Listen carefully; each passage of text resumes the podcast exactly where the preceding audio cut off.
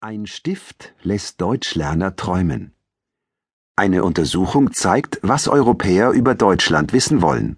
Und auf einer Internetseite erzählen Menschen von ihren Ticks. Hören Sie zu diesen Themen drei kurze Texte. Zu jedem Text gibt es eine Frage. Antworten Sie am Ende des Textes nach dem Signal. Danach hören Sie die richtige Antwort zur Kontrolle. Möchten Sie mitlesen? Die Texte finden Sie in Ihrem Begleitheft. Text 1. Was macht der magische Stift? Magischer Stift.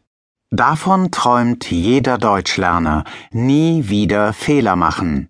Falk Wolski, Daniel Käsmacher und Alexander Hahnke aus München arbeiten daran, dass dieser Wunsch ein Stück wahr wird. Sie konstruieren einen Hightech-Kugelschreiber, den Wipe Right.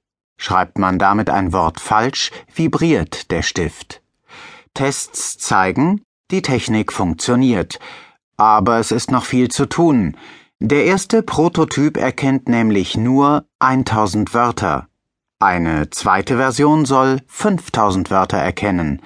Nicht nur Schüler finden die Idee gut, sondern auch Lehrer. Schüler merken durch das Vibrieren nämlich nur, dass sie einen Fehler gemacht haben. Die korrekte Orthographie müssen Sie selbst herausfinden. Was macht der magische Stift? Er vibriert, wenn man damit ein Wort falsch schreibt. Text 2. Für wen sind Deutsche cool?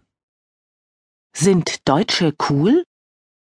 Wer bei Google etwas sucht, aber nur ein paar Buchstaben oder Wörter schreibt, bekommt automatisch eine Frage vorgeschlagen. Das macht ein Algorithmus, der berücksichtigt, wie oft andere die gleiche Frage schon gestellt haben. Zeit Online hat jetzt untersucht, was Menschen aus verschiedenen europäischen Ländern über Deutschland wissen wollen. Das Resultat? Für Polen ist Deutschland attraktiv, für Briten super und für Dänen cool. Portugiesen finden, dass man zwischen Alpen und Nordsee gut lebt. Menschen aus Lettland wollen wissen, wo man sich ein Zimmer mieten kann. Griechen fragen besonders oft, wie lange der Flug nach Deutschland dauert. Briten wollen wissen, wer die wichtigsten Dichter und Denker sind. Finnen fragen oft, wie lang deutsche Läden geöffnet haben und ob man im Winter mit Winterreifen fahren muss. Für wen sind Deutsche cool? Für die Dänen. Text 3. Wie viele Personen haben Probleme mit der vordersten Shampooflasche im Regal? Probleme mit dem Toilettenpapier? Es gibt Dinge, die viele tun, aber über die fast niemand spricht, so gibt es Menschen, die beim Einkaufen nie die vorderste Flasche Shampoo im Regal nehmen, sondern nur die dahinter. Sie mögen den Gedanken nicht, dass ein anderer Kunde schon an der Flasche gerochen hat. Von Ticks wie diesem erzählen können Menschen auf der Internetseite spleen24.tumblr.com.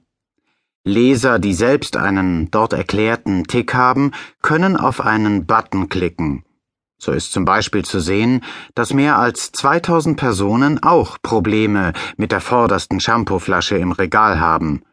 Auch populär, die Klopapierrolle muss bei vielen immer so hängen, dass man das Papier nach vorne hin abrollen kann.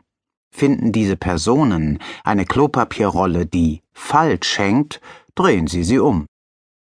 Wie viele Personen haben Probleme mit der vordersten Shampooflasche im Regal? Mehr als 2000 Personen.